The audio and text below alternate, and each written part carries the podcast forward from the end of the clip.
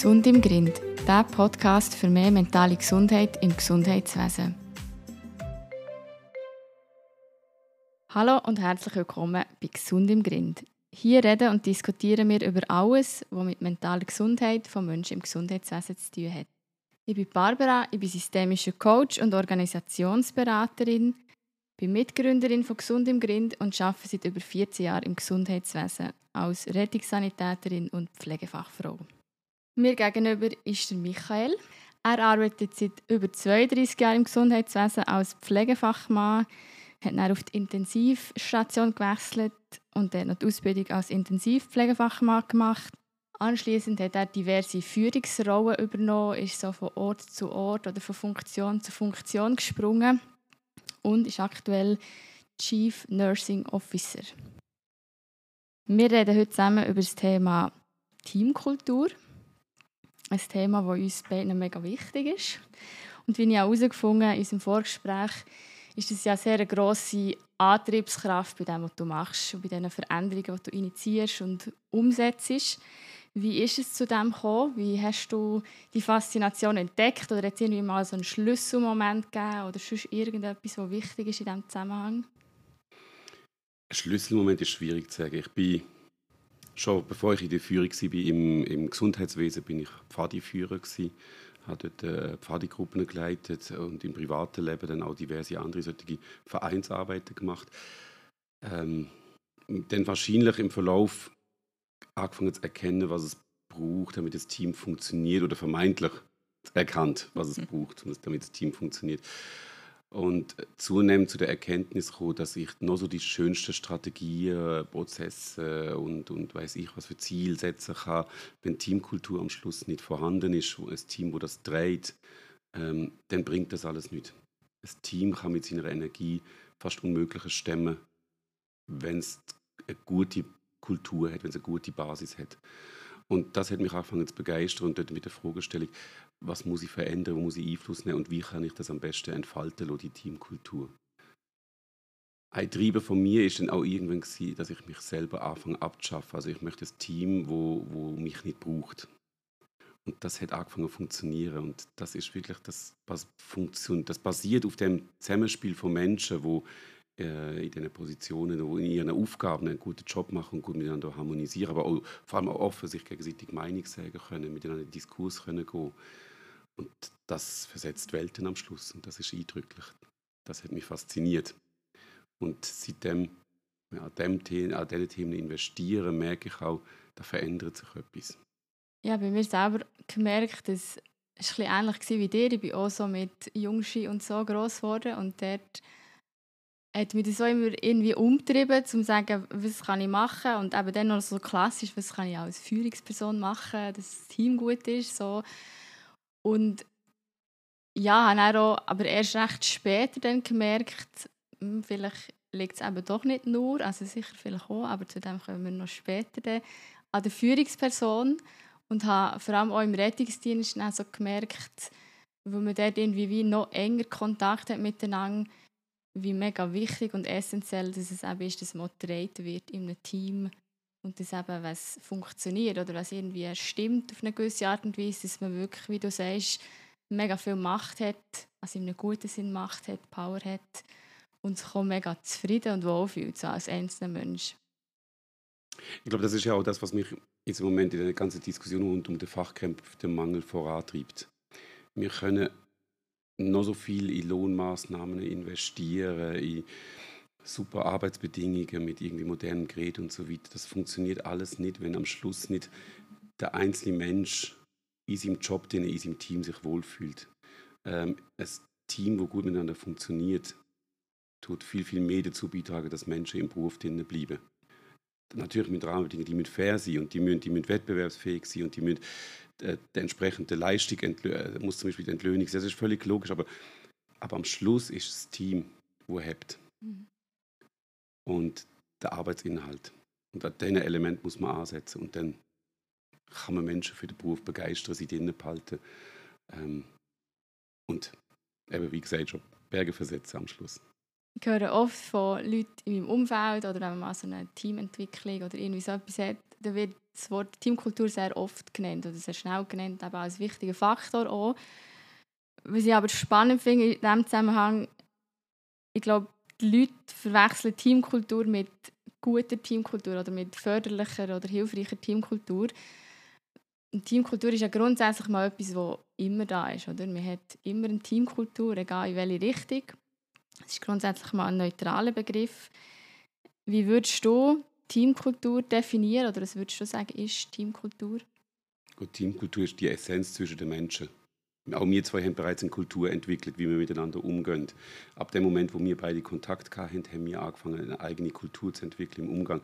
Und die wird prägt von uns Personen, ähm, entweder unbewusst oder bewusst. Und das ist für mich so das, wir uns als Menschen, ähm, neben dem, was uns als Luft umgibt, ist das eigentlich das, was uns die Luft auch umgibt, die Kultur des Umgangs miteinander.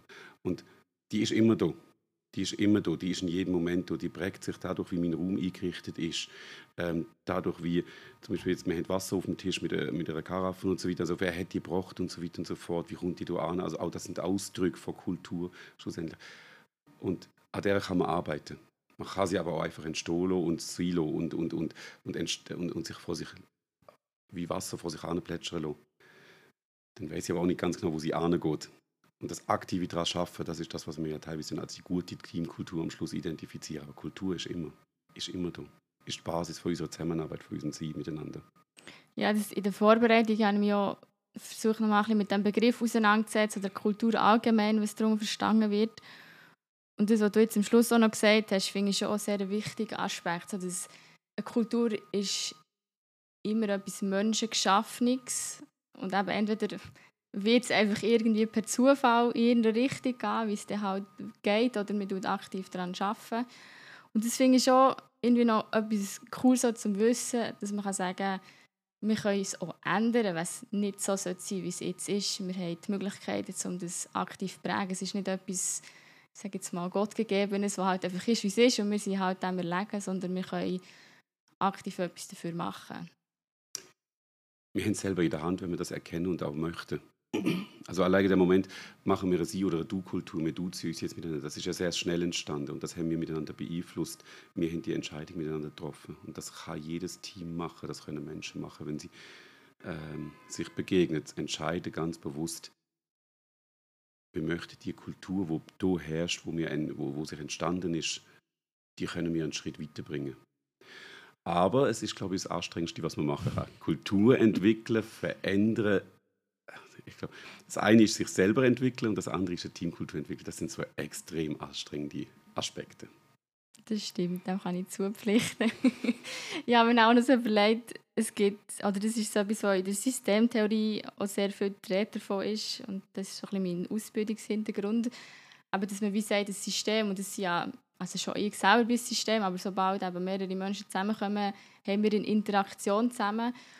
Und dass so ein System sich immer wieder von Neuem selber erschaffen ist, das ist der fancy Ausdruck, aber schlussendlich ist es ja, oder ich habe mir so vorgestellt, es ist wie eine Herde, oder? Die, die läuft, oder vielleicht sind es nur zwei Tiere, aber die laufen mehr oder weniger in die gleiche Richtung. Und dort eben nachher die Quer zu stellen und zu sagen, könnten wir es nicht vielleicht anders machen, ist mega aufwendig, wenn es überhaupt funktioniert. Und so ist es auch, je nachdem, sehr aufwendig, um eine Teamkultur in eine andere Richtung zu leiten. So. Es braucht aktives Arbeiten daran. Es braucht auch aktive Entscheidungen dazu schlussendlich und dann muss man sie noch durchziehen. Alleine darüber reden reicht ja nicht, man muss es dann nachher auch noch anfangen mit Leben, mit Inhalt zu füllen. Und es gibt, es gibt Kulturentwicklungen, die sind dann einfach, ja, da, da ist es vielleicht ein bisschen ein Querstellen, aber es gibt dann auch die Momente, wo man sich komplett querstellt. Und das ist ja etwas, wo viele von uns nicht gerne machen, sich quer in die Landschaft stellen, etwas verändern, etwas ansprechen, wo nicht funktioniert. Ähm, das braucht Mut, das braucht Mut zur Veränderung, Mut sich zu, äh, zu exponieren.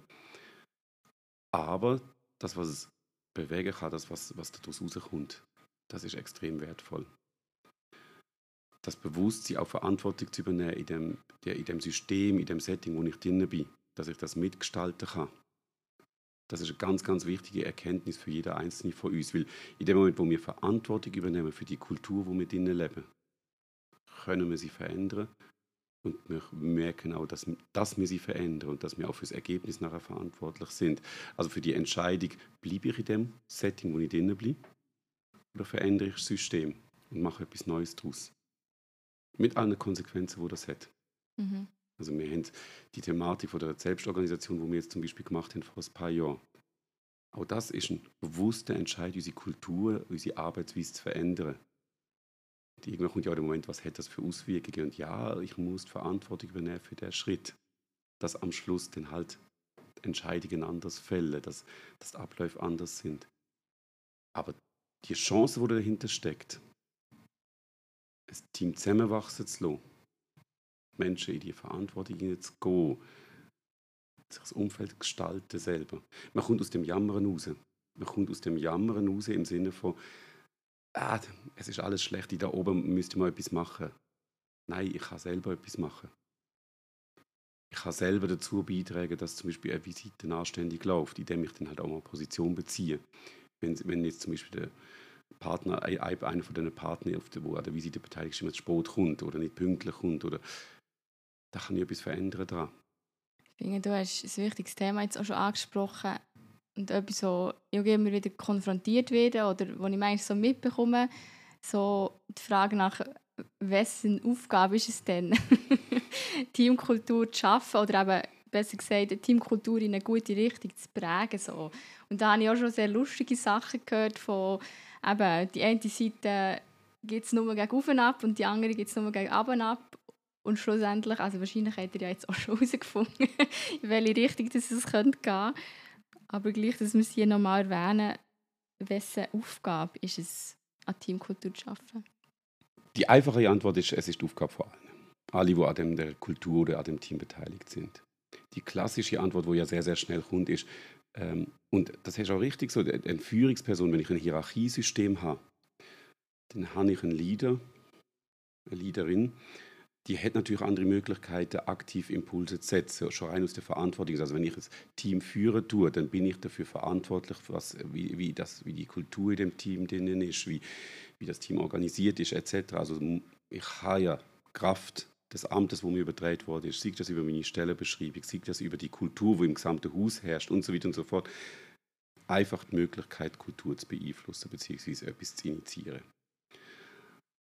Aber das entlastet niemand, der an der Kultur mitbeteiligt ist. Jeder einzelne Mensch kann beeinflussen, kann initiieren, kann lostreten. Und ich bin der festen Überzeugung, dass jeder einzelne Mensch auch die Verantwortung muss übernehmen und kann übernehmen. Wenn ich merke, die Kultur, die sich da entwickelt in meinem Team, die passt mir nicht oder die, die, die, die hindert zum Beispiel unsere Leistungsfähigkeit oder unsere Zufriedenheit, dann muss ich einen Schritt machen und das thematisieren. Und ich kann das nicht Person XY übertragen und sagen, hey Chef, hey Chefin, ändere mal etwas, unsere Kultur ist komisch. Ich muss bei mir selber die Kultur ändern, ich muss bei mir selber ansetzen. Hast du einen Tipp oder wie soll ich sagen, einen Tipp oder eine super Idee, wie man die Leute dazu motivieren kann, ein bisschen mehr in die Selbstverantwortung hineinzugehen? Das ist etwas, was ich in verschiedensten Berufsrichtungen im Gesundheitswesen immer wieder merke, so dass wir es sehr gerne abschieben oder eben so das, das Jammern, wo man irgendwie sich sehr wohl fühlt drinnen und wo schon fast so ein bisschen, eben auch irgendwie fast wie eine Kultur geworden ist im Gesundheitswesen. Gibt es irgendwelche Tipps und Tricks, wie man kann das wieder ein bisschen zurückzugeben oder halt auch, vielleicht auch als auch wenn man Mitarbeitend ist in diesem Team, wie kann ich meine Gespendli vielleicht auch motivieren, um zu sagen, komm jetzt, es ist übrigens auch an uns. Ich glaube, der, einzige, der, der wirklich große Tipp ist ja, bei sich selber anzufangen. Wenn man bei sich selber anfängt und selber anfängt, Verantwortung zu übernehmen für solche Themen, ähm, dann hat man ja eine Vorbildsrolle, wo man anfängt einzunehmen. Also der Teamkollege, der haben wir ja wahrscheinlich alle irgendwann mal in unserer Laufbahn gehabt, wo an der Teamsitzung immer Themen angesprochen hat, die kritisch sind oder schwierig sind. Oder vielleicht sind wir es auch selber gewesen, aber es gibt ja die Personen, und das sind Vorbilder, wo man merkt, aha, die thematisieren es, die trauen sich, den Schritt zu machen. Also bei mir selber anfangen, bei mir selber mit dem Change anfangen. Wie kann ich es motivieren, wenn ich, jetzt nicht, wenn ich selber das Gefühl habe, ich bin in dem drin, ich kann Verantwortung übergeben. Als Führungsperson tue ich gerne Verantwortung übergeben, Entscheidungen übergeben. die Menschen dazu führen, dass sie in die Entscheidung hineingehen, dass sie anfangen, in die Verantwortung hineinzugehen, ihnen die Möglichkeit, den Raum zu schaffen. Also sprich, den Ball zurückgeben. Du bist, nicht, du bist mit der Teamkultur nicht zufrieden, wo du herrschst, dann sprich es an. Ich unterstütze dich in dem Ansprechen. Ich kontrolliere es als Führungsperson auch, wenn ich in einer Hierarchie drin bin, ob das gemacht wird. Ähm, aber am Schluss gebe ich den Ball zurück. Probiere den Ball wieder zurückzuschieben und sage, du bist unzufrieden mit dem Hier und Jetzt, also verändere etwas an dem Hier und Jetzt.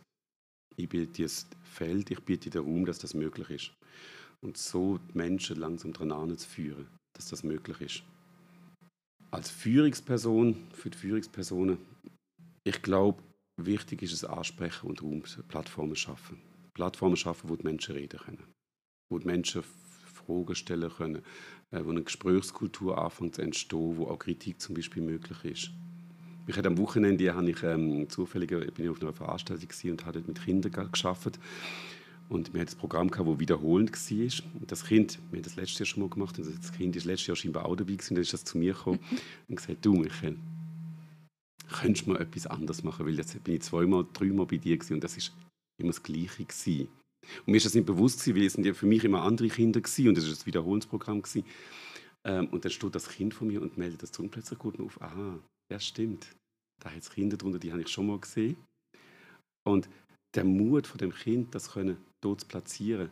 Und hinterher ist der Vater gestanden, dann ist das Kind weggesegelt, als ich das habe. Dann hat der Vater gesagt, weißt, es war super, was er gemacht hat, aber ich wollte, dass mein Kind seine Unzufriedenheit oder seine Beobachtung, sein Anliegen thematisiert, platziert, zum zu sehen, es darf das, es kann das und mit dem bewegt es etwas. Und ich glaube, das müssen wir auch schaffen. Als Führungsperson muss, muss man das schaffen, wenn man in einer Hierarchie drin ist. Das ist die Aufgabe, so etwas zu ermöglichen. Als Teamkollege ist es thematisieren, Platz schaffen, Vorbild sein, vorleben. Ich du hast schon noch einen wichtigen Punkt angesprochen, den ich auch finde, der sehr allgemein mit Teamkultur zu tun hat, aber dass man es dann eben auch wirklich lebt. Ich, merke oft, dass das Zurückspielen ins Team, das funktioniert immer wie besser von Führungspersonen.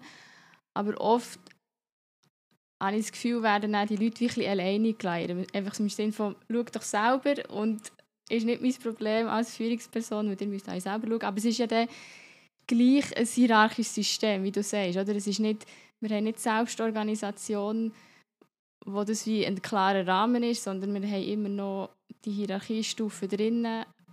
Und dann finde ich es schon auch wichtig, dass man wie den Rückhalt hat von einer Führungsperson, wenn sie einem das wieder übergibt, was ich absolut richtig finde, aber dass man dann auch weiss, mal, da ist jemand da, der mich unterstützt und nicht einfach schaut selber, mir ist alles Wurscht, was passiert, weil es ist eigentlich eh auch solches Problem, so ein in dem Sinn. Mhm.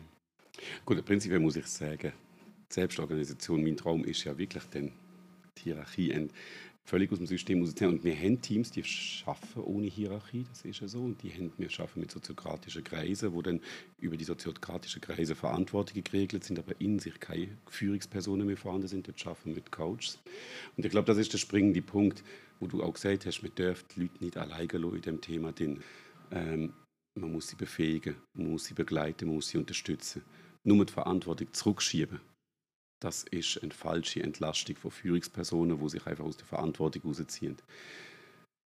Wenn ich etwas zurückgebe im Sinne einer Entscheidung, dann muss ich dafür Sorge tragen, dass die Person, die das, die Verantwortung übernimmt, auch fähig ist, auch befähigt ist, die Entscheidung können zu tragen. Das heißt, ich muss mit der Person schaffen, wenn sie es nicht automatisch kann, weil sie vielleicht anders sozialisiert ist, weil sie vielleicht andere Führungskulturen gelernt hat und so weiter und so fort. Ähm, und in dem Schaffen sie daran anzubringen, dass Verantwortungsübernahme, Entscheidungen treffen möglich sind, dass das akzeptiert wird, dass es ernst genommen wird. Und ich glaube, das ist ein springender Punkt, immer das Ernst nehmen. Nicht auf die leichte Schulter nehmen und auf die Seite schieben, sondern wirklich auch wieder ernst nehmen. Es hat eine Konsequenz daraus raus. Und dann kommt man weit mit den Menschen. Da kommt man ganz, ganz weit mit den Menschen.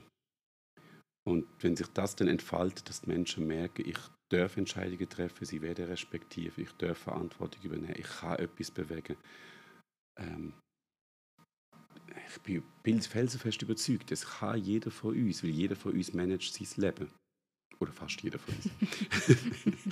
Englisch verzweifeln wir ja dann doch. Aber ähm, wir im, im Privatleben machen wir es ja auch.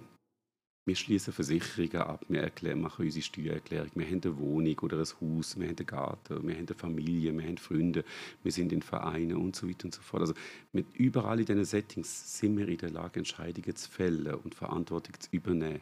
Also müssen wir doch das auch im Arbeitsumfeld können und dort viel, viel mehr können, als man in der klassischen Führungssystem eigentlich der Meinung ist, dass es sollte sein oder das kann sein. Also die Diskussion, nur gewisse Menschen sind zum Beispiel fähig, eine Selbstorganisation mit in einer Selbstorganisation mitzuwirken.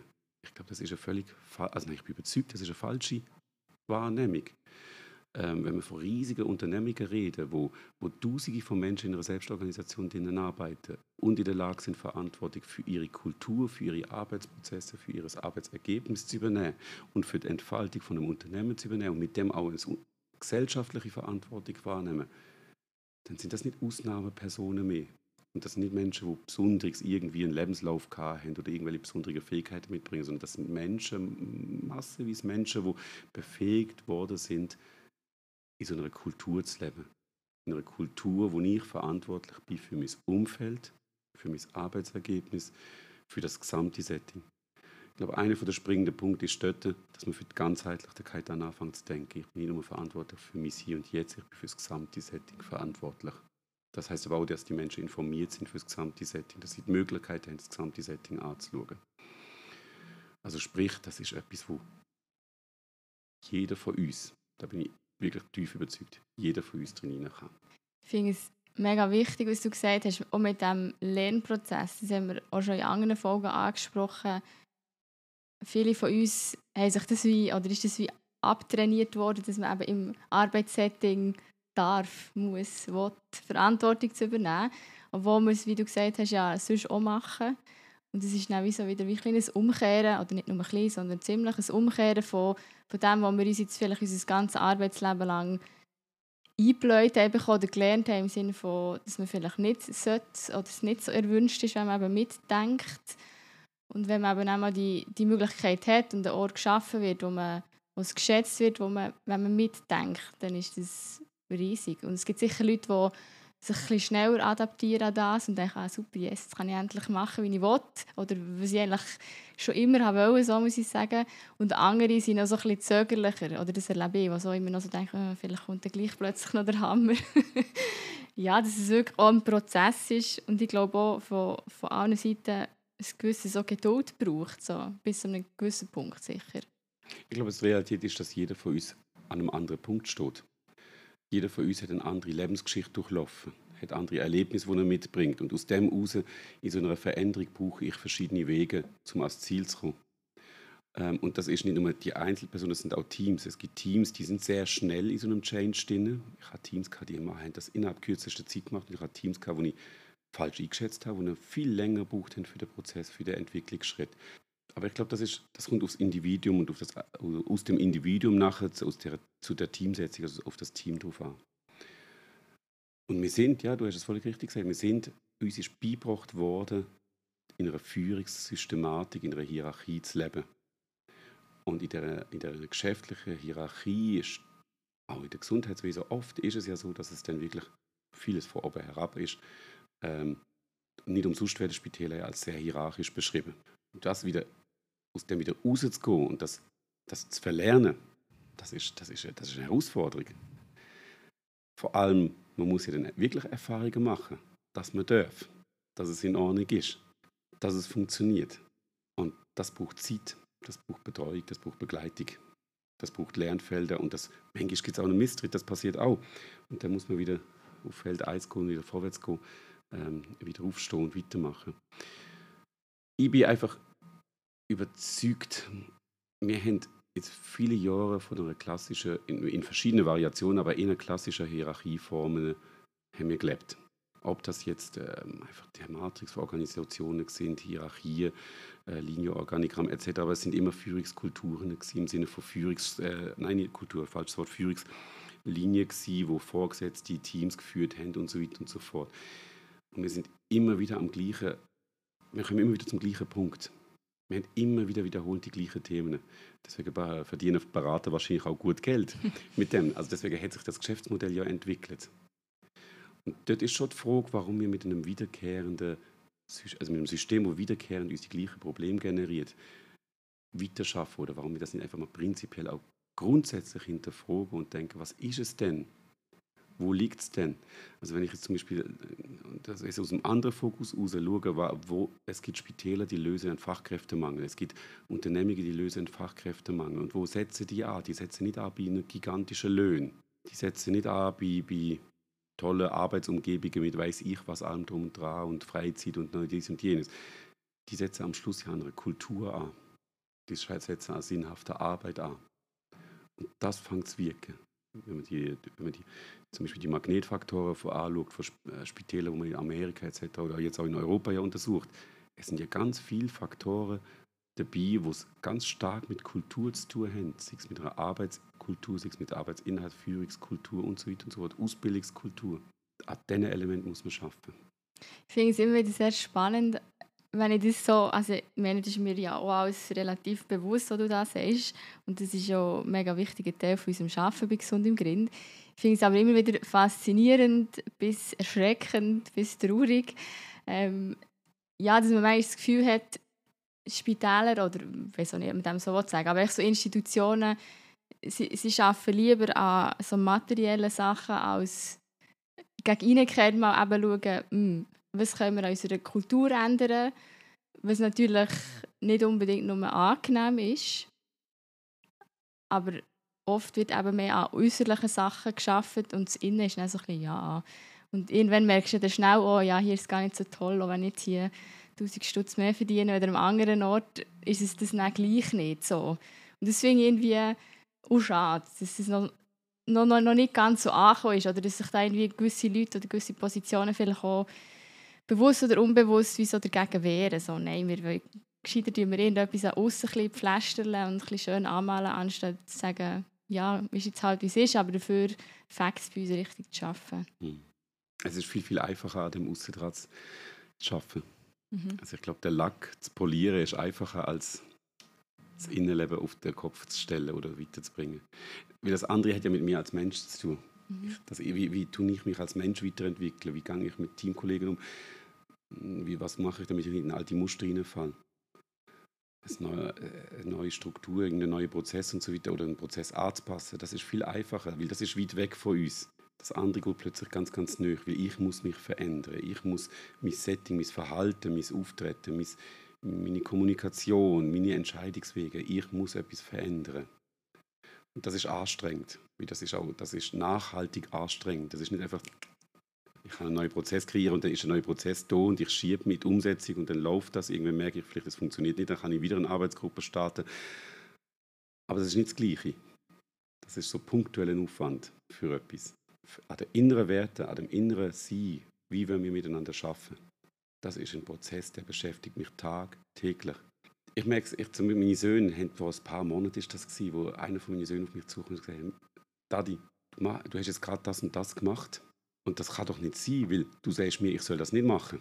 Und das ist so der Moment, wo der, der, der ist anstrengend. Also er ist super cool, weil das ist, ich finde das genial, dass mein Sohn das zu mir so sagt, aber der ist uhren anstrengend, weil ich habe von meinem, von meinem Muster abweichen, ich habe mich müssen selber neu definieren. In dem Moment sagen müssen, nein, ich muss mich zukünftig anders verhalten, weil ich bin ein falsches Vorbild in dem, was ich jetzt gemacht habe. Ja, das ist anstrengend. Ich glaube, das ist das, was unsere nicht nur Spitäler, allgemein Gesundheitsinstitutionen, aber allgemein Unternehmungen, die, die vorwärts kommen wollen, wirklich vorwärts kommen wollen, wirklich zu einem Magnet werden wollen für Mitarbeiter, die Mitarbeiter halten. Es geht nicht um das Gewinnen. Das Gewinnen ist, Gewinnen ist einfach von Mitarbeitern. Das Halten von Mitarbeitern ist schwierig. Ich kann super coole Medienkampagnen machen mit Inserat und dann eben tue ich vielleicht noch 100 Stutz der Lohnerhöhung oder 1000 Stutz der Lohnerhöhung und dann tue ich das per Medien überall verteilen etc. Das ist einfach unterm Strich. Aber innen die Mitarbeiter zu behalten, wenn sie dann da sind, weil der Platz ist cool, die Teams sind cool, es macht Spaß.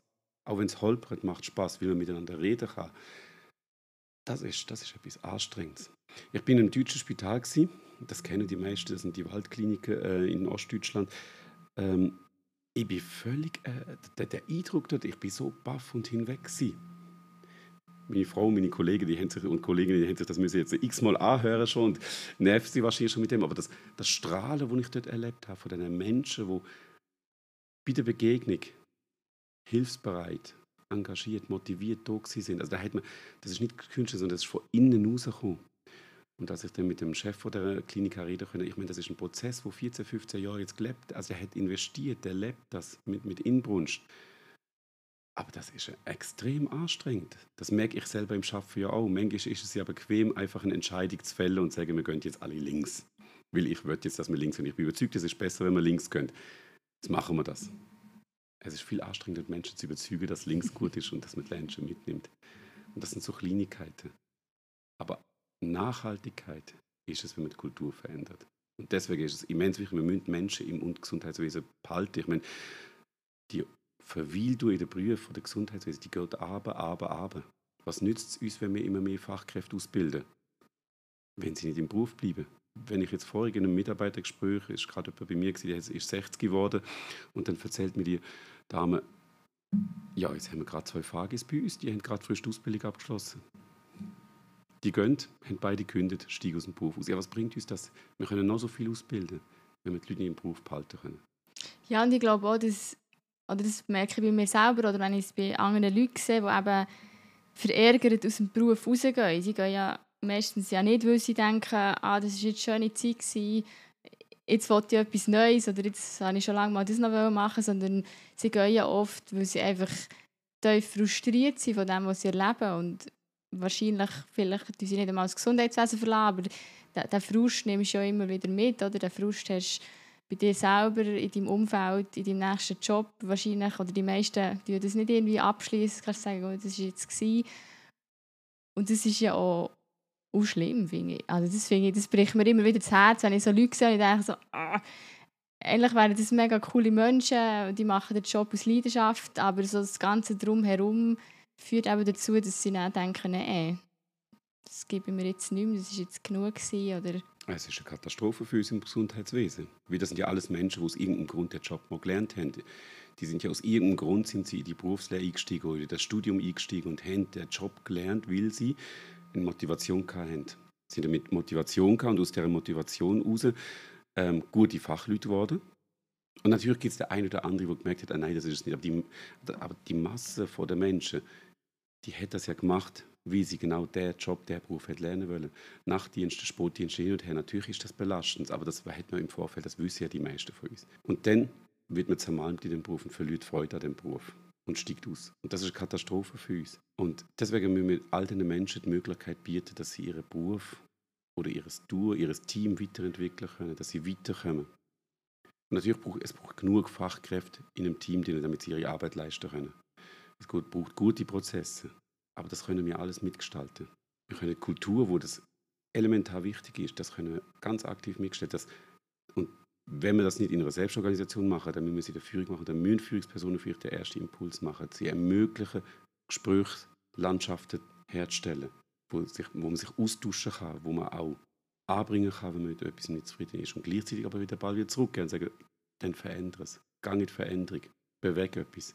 Und wenn wir das anbekommen, bin ich felsenfest überzeugt, wenn wir die, die ganzen Pflegefachpersonen, Ärzte und so weiter in unserem Beruf drinnen behalten können, der Fachkräftemangel wird immer noch uns treffen, weil wir haben zu wenig Junge, die nachher kommen für die Arbeits-, für die Workload, die wir haben in der Schweiz. Das ist ganz klar. Aber wir können es lindern.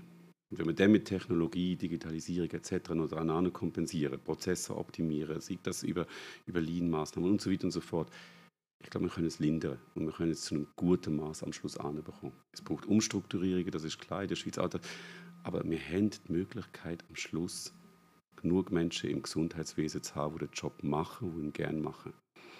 Und da muss jede einzelne Institution, jedes einzelne Team muss dort anfangen zu arbeiten. Das ist einfach, man kann nicht sagen, es ist einfach gesehen, es muss natürlich auch noch das Geld um sein und so weiter und so fort, damit man überhaupt die Stelle da hat, wo man braucht für das alles.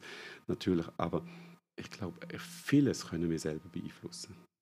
Ganz vieles können wir selber beeinflussen. Wie gehe ich im Alltag mit anderen Menschen um? Wie, welchen Ton wähle ich? Welche Form von Kommunikation wähle ich? Auf, auf, wie, wie verhalte ich mich? Da kann ich ganz, ganz viel selber beeinflussen. Sprich ich Problem aktiv an oder ich die Fuß im Sack machen und heimgehen? Tue ich, wenn ich es angesprochen habe, wieder thematisieren? Vielleicht braucht es zwei, drei Mal, bis eine Bewegung kommt. Das kann jeder für uns selber entscheiden. Denn als Team, wenn der Change anfängt zu passieren, wenn die Teamkultur zu einer, Kultur wird, wo der einzelne Mensch fördert in der Bewegung, drin, fördert in seiner Entwicklung, ähm, wo das Team als solches fördert, wo man miteinander das Ziel hat, eine gute Umgebung zu gestalten, dann mag man viel Last tragen. Ich spreche aber nicht davon, dass man jetzt natürlich als Unternehmer keine Verantwortung hat und sagt, nein, nein, nur Teamkultur ist das auf keinen Fall. Es muss genug Ressourcen haben, es muss faire Löhne haben, es muss gute Arbeitsbedingungen haben. Und das ist völlig logisch. Aber die Kultur ist am Schluss entscheidend.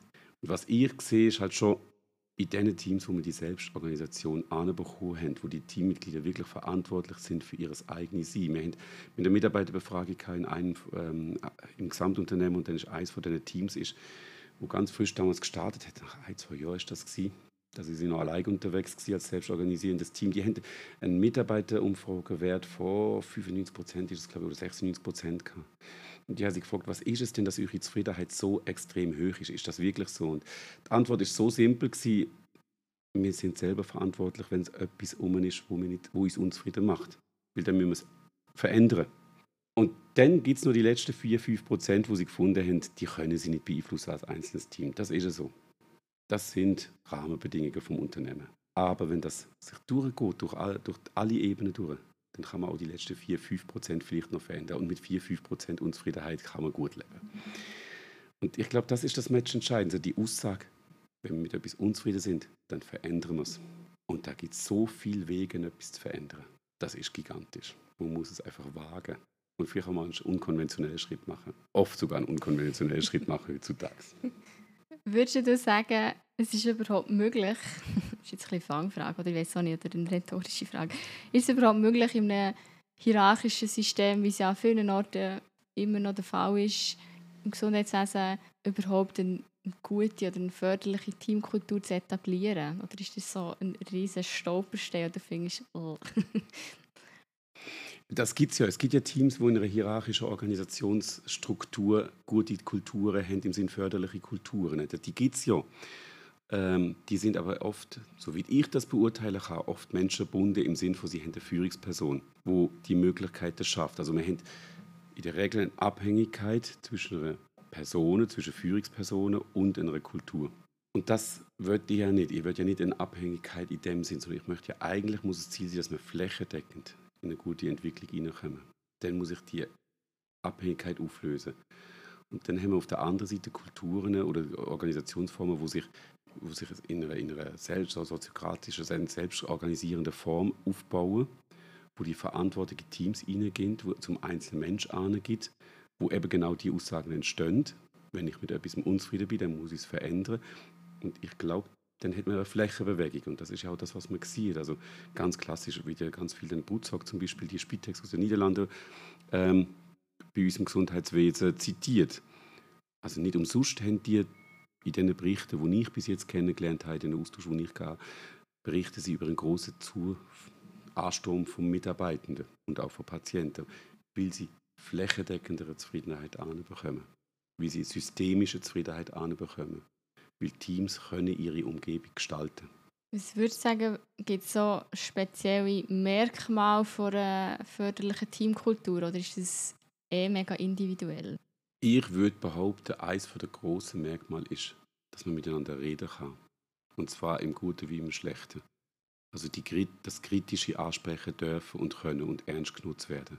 Das ist ganz ein wichtiges Merkmal. Ohne dass ich es zulasse, dass wir ein Team Kollegin zu ihm Kollege mir sagt, mit dem, dass sie mit etwas nicht einverstanden ist, dass sie etwas anderes wird, kann keine Gesprächskultur entstanden. Wenn ich dann sofort anfange zu blocken, wenn ich zumache, dann blockiere ich das Gespräch, dann, dann blockiere ich das, was entsteht. Wenn ich mich nicht traue, etwas zu äußern, weil ich vor der, vor der Konsequenzen Angst habe, dann kann nicht, nicht etwas Gutes entstehen. Also das Miteinander können reden, über alle Themen, ehrlich reden können, offen reden können miteinander. Das ist eines für ein wichtiges Merkmal. Sich zeigen können als Mensch und nicht nur als Person X, wo die gleichen Berufskleider anhat, sondern als Mensch. Auch das ist ein Merkmal, wo ich der Meinung bin, wo extrem wichtig ist. Mehr als nur das Teammitglied, wo auswechselbar ist. Der Mensch, das Individuum. Das sind so Merkmale, wo ich persönlich bis jetzt in meinen Beobachtungen wiederkehrend gesehen habe, in den Teams, die wirklich gut funktionieren, wo die Kultur aus meiner Sicht eine ist, wo sich weiterentwickelt, wo vorwärts geht, wo Positives fördert. Ja, im Vorbereitung habe ich eben ja noch mich um den Begriff Kultur bemüht. Und es ist noch spannend, eine von Definitionen beschreibt eigentlich auch, dass Kultur immer auch eine gemeinsame Sprache hat, oder dass das so ein Merkmal ist von Kultur, dass man eben miteinander kann reden, miteinander über das Gleiche reden oder sich auch definiert hat, wie reden wir miteinander. Ich meine, keine ich bin nicht so sprachwissenschaftlich, es gibt ja da so fancy Aus Ausdrücke für das, aber ja, dass man wie zusammen sich auf etwas einigt oder so, wenn wir miteinander kommunizieren, das bedeutet es für uns. So. Ich meine, nicht umsonst redet man ja auch von Kulturen in der Geschichte. So ganze Volks-, äh, ganze Geschichtsabschnitte, wo man von Kulturen, von, sei es Ägypter, sei es Römer etc., wo in sich Kulturen gebildet haben. Ähm, das ist nicht nur ein Spruch, das sind auch Rituale, das sind Abmachungen, die man miteinander hatte. Ähm, und die können, die können sich entwickeln oder die kann man ganz bewusst miteinander, ähm, miteinander prägen. Und Spruch ist jetzt sicher etwas ganz, ganz Maßgebliches. Ähm, aber die Basis ist gelegt dadurch, dass wir als Pflegefachpersonen zum Beispiel miteinander eigentlich schon einen Basisspruch haben, wo wir miteinander reden. Ähm, wir haben eine kulturelle Umgebung, wo wir schon miteinander reden. Und das ist einfach nur die Frage, was sind Grenzen, was sind Limitationen oder wo sind sie nicht.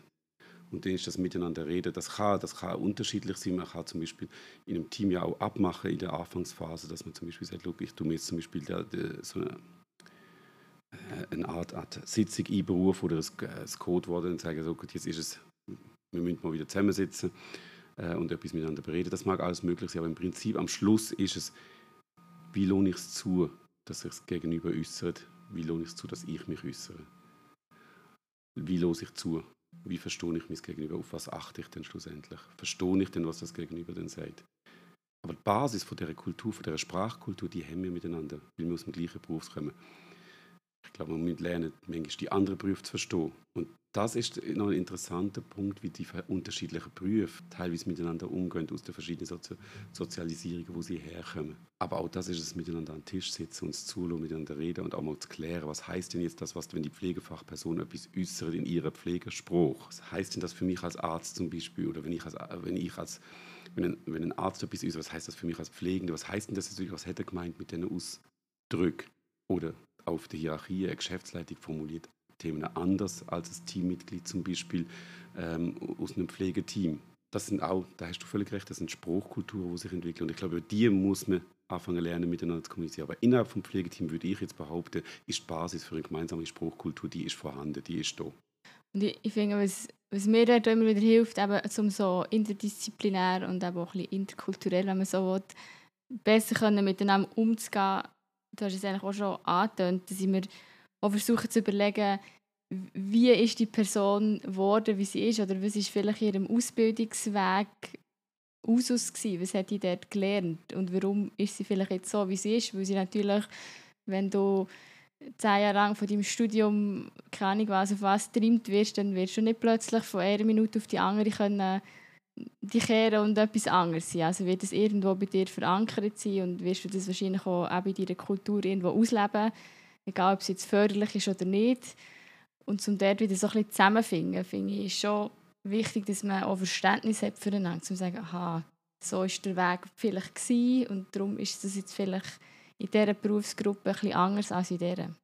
Ja, nicht nur Berufsgruppe, aber es ist sogar das Thema über die verschiedenen äh, Etappen, die man durchlaufen hat.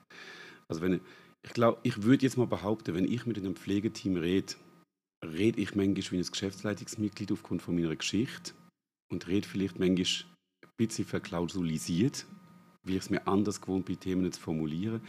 Ähm, und nicht besser oder schlechter, sondern weil ich in meinem Kontext mich verändert habe. Und da ist es ein Miteinander akzeptieren gegenseitig, ein Miteinander der Großmutter, der Großmutter auch im Sinne von nachher zu fragen, wie hast du denn das jetzt gemeint? Was, was, was hast du mit dem jetzt aussagen wollen? Das tönt jetzt ganz, ganz schräg, wenn du das jetzt sagst.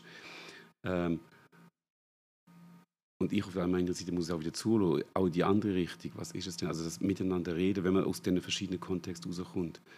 Und ja, es ist nicht einfach, die Sie-Kultur, Du-Kultur. Ich glaube, wir Pflegende, die schnelle Du-Kultur haben, während wahrscheinlich meine ärztlichen Kollegen ja inneren Sie-Kultur gefahren sind über viele Jahre jetzt und sich das zwar auch im Wandel ist, aber anders prägt ist aufgrund von dem Werdegang, wo sie haben da muss man zueinander finden. Dass, für mich ist Du-Kultur nicht, ich tue Wertschätzung aber fahren. Es ist eine andere Art von Gemeinschaft, wie wir etwas miteinander machen. Aber das muss man lernen. Und dann halt auch die Großzügigkeit. Okay, gut, wenn jemand auf dem Sieben steht, dann lerne ich das Sie, weil er kommt aus dem raus. Aber das machen wir ja nicht nur mit dem Spruch, das machen wir auch mit Kleidern. Also wie tue ich mich anlegen, wie tue ich mich bewegen. Das machen wir in Verhaltensformen, das machen wir in Ausstattungen. Brauche ich so ein großes Büro, wie ich jetzt habe? Nein, brauche ich eigentlich nicht. Aber symbolisiere ich mit dem etwas und so weiter und so fort. Also wir spielen ja mit all diesen Themen. Die Frage ist, spielen wir bewusst damit, spielen wir unbewusst damit, was setzen wir wie, wo ein und was lassen wir zu, was lassen wir nicht zu. Und dort gestalten wir unser Aussen, äh, unsere Umwelt, uns selber, unser, unser ganzes Setting. Dann sind wir wieder bei uns selber, oder? Wie, oder im Kleinen bei sich selber schauen, was von dem, was ich mache, hat was für eine Wirkung oder was für eine ja, mal schon Wirkung, Signalwirkung auf die Kultur oder in welche Richtung prägt es vielleicht eine Kultur, wollte ich das überhaupt, dass es in diese Richtung geht oder will ich es eigentlich lieber in eine andere Richtung? Und dann kann ich etwas an meinem Verhalten oder eben, weiss, kann ich an meiner Kleidung, an meinem Büro ändern, damit es eben etwas anderes signalisiert, dass das, was ich wirklich will, auch wirklich ankommt. Und ich glaube, das ist der große Unterschied zwischen einer, Hierarchie, einer hierarchischen Struktur und einer selbstorganisierenden soziokratischen Struktur. Eine hierarchische Organisation kann ich als CNO maßgeblich halt schon in die Kultur eingreifen, indem ich sage, und ich will so ein Büro. Punkt. Der, CNO braucht so ein Büro. Und der CNO läuft mit der Krawatte im Anzug um. Mit dem präge ich die Kultur. In den selbstorganisierenden Teams ist das nicht mehr so einfach so möglich, sondern dann tut das Team miteinander anfangen, die Kultur prägen. Also da kann ich noch so in meiner, auf meiner, mit meiner Krawatte rumlaufen. Wenn die keine Wirkung entfaltet, dann entfaltet sie keine Wirkung. Und dann tue ich mich vielleicht nur noch selber damit blogen. Und wenn ich ein riesiges Büro will, aber der Rest vom Team sagt, Michael, du spinnst, du brauchst kein so riesiges Büro, dann ist es so. Und dann muss ich die Entscheidung am Schluss auch fällen, äh, akzeptieren, nicht fällen, akzeptieren. Und ich glaube, das ist ein großer Unterschied. Es ist mehr das Miteinander, Gemeinsame, wo ein Team den anfangen kann gestalten. Mit allen Konsequenzen, die das hat. Und das ist das, was mir extrem gefällt ähm, in dieser heutigen Form, in diesen Teams, wo wir so weit sind, wo sich selber Step by Step weiterbringen und Hindernisse oder Störnisse, wo sie haben, aus dem Weg räumen. Und etwas gestalten, etwas schaffen, wo über das rausgeht, als nur wir schaffen hier miteinander heute 8 Stunden 24 und dann wieder heim. Und wenn ich dann sehe, wie die Menschen es schaffen, miteinander sich durchs Leben auch zu tragen, aus außerhalb von ihrer Arbeitswelt, also man, man wird stärker verbunden durch, durch die Art von Kultur, wo sie geschaffen hat, das ist bemerkenswert. Also wenn dann wirklich plötzlich auch Ausfälle von Teammitgliedern gedreht werden, in einer anderen neuen Form, indem man das Teammitglied ganz aktiv mit wieder zurück in den Teamprozess hineinholt. Das ist eindrücklich. Also muss sich schon bewusst sein, auch wenn man dann in der, in der Selbstorganisation zum Beispiel, ist nicht alles rosig. Ich bin völlig erstaunt als ich die erste äh, Burnout-Thematik in einem selbstorganisierenden Team. Das heißt, für mich hat das nicht in meine erste, primäre Vorstellung gepasst. Was mich dann aber im zweiten Schritt gigantisch überrascht hat, ist, wie das Team seine Kollegin wieder zurück in den Prozess geholt hat.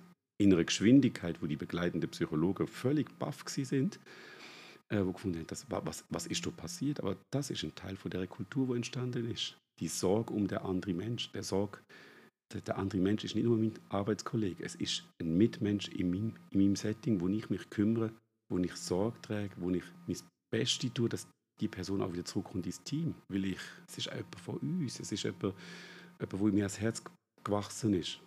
Und das ist eindrücklich gewesen. Ganz, ganz eindrücklich gewesen. Und dann ist dort innen zum Beispiel die zusätzliche Arbeitsbelastung während dem Ausfall, die hat man gedreht.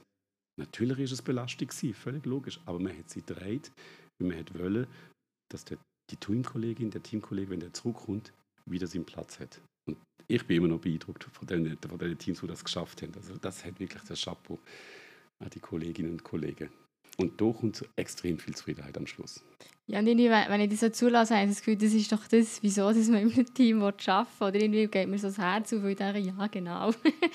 irgendwie willst du doch, oder ich, oder wer auch immer, ich glaube, die Menschheit allgemein, ich glaube, auch wenn man vielleicht so tut, als wäre ihm das Arbeiten nicht so wichtig oder wäre das Arbeiten einfach ein, halt etwas, was man muss machen muss, glaube ich, tief innen, weil wir Menschen alle irgendwo aufgenommen werden, geborgen sind, angenommen werden, so wie wir sind. Und wenn du das so beschreibst, ist das genau das, oder? Man ist Teil von diesem Team und wird wahnsinnig geschätzt und das tut dem ja auch mega gut. Also natürlich, wenn man das Burnout hat, ja, ist gleich etwas gewesen, aber man merkt wie, ich bin nicht alleine, ich werde gedreht und das gibt dir ja auch wieder mega viel Kraft. Ja, das gibt Kraft, aber ich glaube, da geht man wirklich auch einen Schritt weiter. Denn schlussendlich, es gibt einen Raum, wo ich mich mehr zeigen kann als nur als Arbeitskollege, sondern ich zeige mich als Mensch.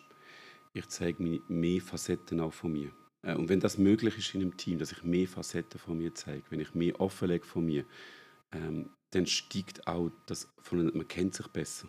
Man, hat eine, man entwickelt eine andere Akzeptanz zueinander, eine andere Wertschätzung zueinander, weil es geht über das daraus raus. Es ist nicht der Kollege am anderen am Bürotisch nebenan. Es ist nicht die Kollegin, die äh, mit mir zum Beispiel den Patienten mobilisiert, sondern es ist, es ist der Mensch, den ich schätze, wo ich weiß, die Person hat zwei Kinder, ist in der Ferien gewesen, ähm, hat Geldsorgen, weil jetzt gerade äh, die, Haus die Miete gestiegen ist, ähm, hat im Verein irgendwie Krach gehabt wegen dem und dem und hat mich um Rat gefragt oder ich habe sie um Rat gefragt, weil ich daheim irgendwie mit dem Auto Problem hatte und die begeistert. Irgendetwas, sagst daher.